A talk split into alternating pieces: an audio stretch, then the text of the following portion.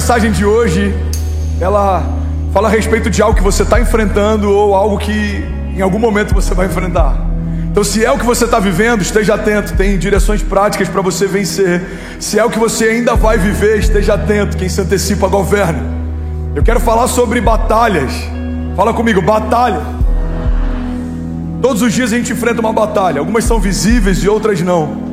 Algumas a gente já se acostumou e outras ainda nos incomodam. A verdade é que tem muita gente que se acostumou tanto com algumas batalhas que elas fazem parte da sua história, elas foram domesticadas. Eu vim te lembrar, irmão, que gigantes não são para serem temidos, mas também não são para serem domesticados. Seu gigante não tem que se tornar o seu pet. Não, esse é o meu problema, é a minha crise, essa é a minha luta. Não, não, não, irmão. Lutas são feitas para serem vencidas. O Senhor não nos chamou para que a gente anestesie a nossa dor. Tempestade se levanta, Jesus se, se levanta também e repreende. Um deserto se aproxima, em algum momento o povo rompe e acessa a terra prometida. Um gigante afronta o exército, Davi derruba ele. Uma fornalha aquecida sete vezes mais. Homens dançam lá dentro, mas não dormem lá dentro, não ficam lá dentro. Desertos são lugares de passagem, não de moradia. Gigantes são passageiros, tempestades são passageiras. Problema é que tem muita gente cansada ou frustrada com o Evangelho porque decidiu ficar onde deveria passar, decidiu passar por lugares que só que você deveria ficar, irmão. Promessas são lugares de habitação, presença é, é um lugar de habitação. Gigantes são passageiros, desertos são passageiros, crises são passageiras. Alguém recebe isso em nome de Jesus? Não discernir isso, por mais que pareça óbvio, pode fazer com que a gente estabeleça permanência em lugares de passagem. Tem gente que tem mais de 20 anos lutando a mesma luta, irmão, olha para mim, guarda isso. Na jornada de fé, até os demônios que a gente vai enfrentar precisam ser diferentes. Na América tem um ditado que é quase bíblico: New level, new devil. Novo nível, novos gigantes, novas batalhas, novas crises. Pastor, como assim? Me, me traz mais clareza. Eu vou trazer. No início da minha jornada, a minha batalha era para poder ter recursos. Quando a Kezinha ficou grávida da Cécia, a minha batalha era para poder manter a minha casa. Hoje, a minha batalha é para que eu não seja infiel no meu dízimo, para que eu não seja desleal nas minhas ofertas. É o mesmo cenário, finanças, mas as batalhas são diferentes. Em alguns momentos eu batalhei para ter, em outros momentos eu batalhei para não reter, porque em todas as áreas nós estamos sempre enfrentando novos desafios. Talvez o seu desafio era casar, agora você é casado, o seu desafio é manter sua família saudável. Talvez o seu desafio era ter filhos, você não podia gerar. Hoje você tem filhos, o seu desafio é criá-los no caminho do Senhor. Mas as batalhas são constantes, fala comigo, sempre vai ter uma batalha. Você não entender isso, irmão, você está se iludindo. As batalhas são constantes, não podem ser sempre as mesmas, mas elas sempre nos cercarão. Por todos os lados a gente está sendo cercado por batalhas. Pastor, isso é para sempre? Não, é até a glória. Quando chegarmos na glória, todas elas cessarão. Mas até chegarmos nesse grande dia, elas nos cercarão. 1 Pedro 5,8 diz: Sejam sóbrios e vigiem. O diabo, o inimigo de vocês, anda ao derredor como um leão, rugindo e procurando quem possa devorar. Mesmo que os tempos sejam tempos de paz, nós sempre estamos em guerra. O inferno não brinca de ser inferno, a igreja não pode brincar de ser igreja. O inferno odeia suas promessas, a sua casa, a sua família, o seu desígnio, o seu chamado, mas isso é um problema dele. Quem te prometeu é quem cumpre, quem te posicionou é quem te sustenta. Você está comigo ainda? Diga amém.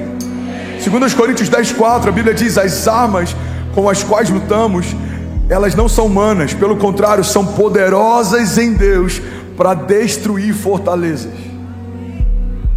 As armas com as quais lutamos são espirituais, porque as batalhas que enfrentamos são espirituais.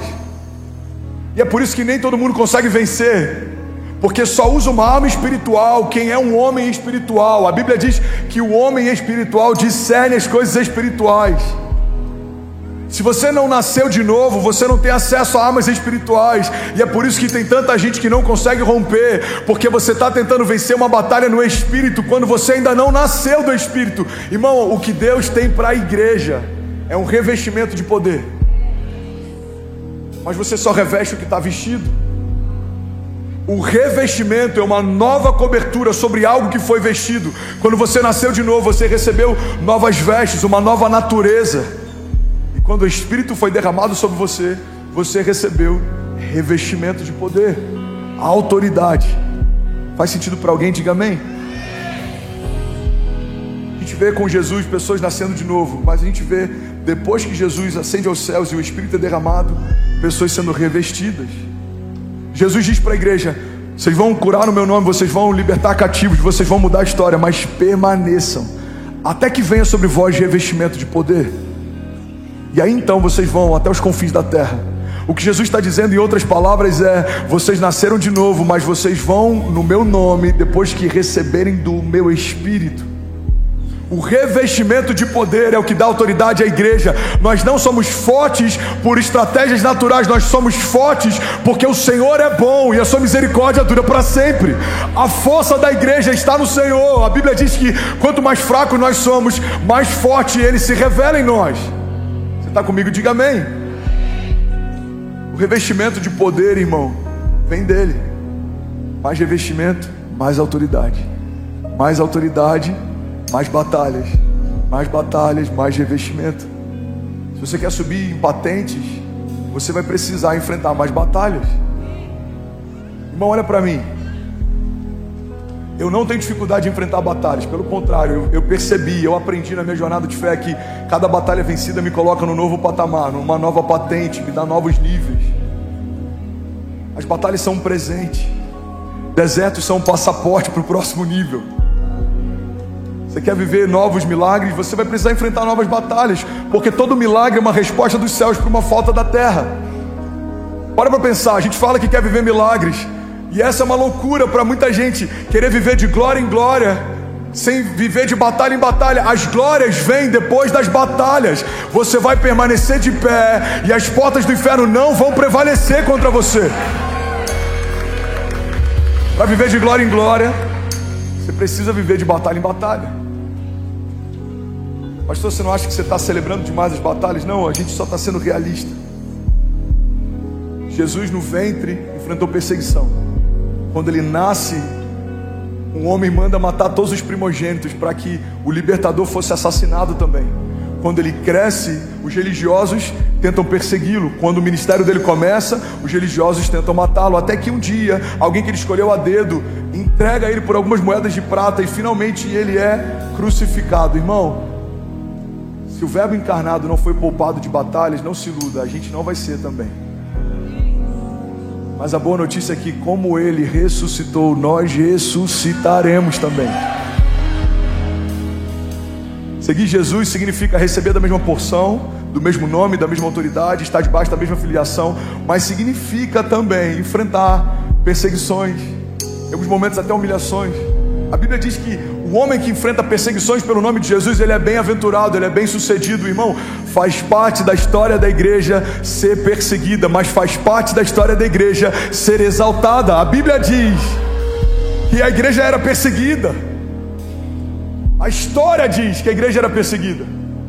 Se você pegar livros históricos, você vai ver a perseguição de Nero.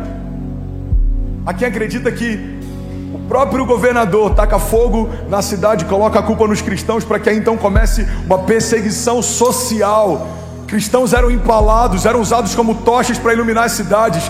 Flávio Josefo, um, um, historiador da época que não era cristão, ele relata que a igreja era tão perseguida que parecia que cada gota de sangue de um, crião, de um cristão que caía na terra era como uma semente do evangelho que brotava e geminava e frutificava. Irmão, desde que a igreja é a igreja, existem perseguições e batalhas, mas desde que Deus é Deus, nós nunca estaremos sozinhos. Você recebe isso em nome de Jesus? Pastor, eu estou enfrentando depressão, angústia. Jesus enfrentou também. A gente foi olhar por um quadro médico. Tudo, tudo que Jesus teve como sintoma, como angústia mortal, que chega ao ponto dele transpirar sangue, fala a respeito de uma crise de pânico, angústia. Pastor, eu estou enfrentando perseguição. Jesus enfrentou também. Foi, ele foi entregue com um beijo. Jesus recebe Judas e chama de amigo. Ele fala: Amigo, um beijo você entrega o filho do homem. Pastor, eu estou enfrentando batalhas financeiras. Jesus enfrentou também. O tesoureiro dele roubava da sacola das ofertas. Em algum momento ele precisava pagar impostos e não tinha, então ele recorreu a um milagre financeiro da boca de um peixe veio a provisão que ele precisava. Pastor, eu estou enfrentando, dizem que não tenho o que comer. Jesus enfrentou isso também. Ele pega pães e peixes e alimenta uma multidão através da oferta de uma criança. Pastor, eu não tenho nada para começar. Jesus não tinha também. O Rei da Glória trabalhou com madeira e pregos. Já para pensar nisso? Os itens que Jesus trabalhava: martelo, madeira e prego. Os mesmos elementos que o crucificariam anos depois. Ele sabia que seria crucificado e todos os dias ele trabalhava com os elementos que seriam usados para sua crucificação. E por que, que ele não estava ansioso com isso? Porque quem sabe o final da história não fica ansioso no meio dela. Ele sabia que ao terceiro dia o Pai ia chamar ele de volta dos mortos. Irmão, guarda isso em nome de Jesus. Saber o nosso destino em Deus nos deixa menos ansiosos nas batalhas. Alguém recebe isso? Eu já sei o final da história.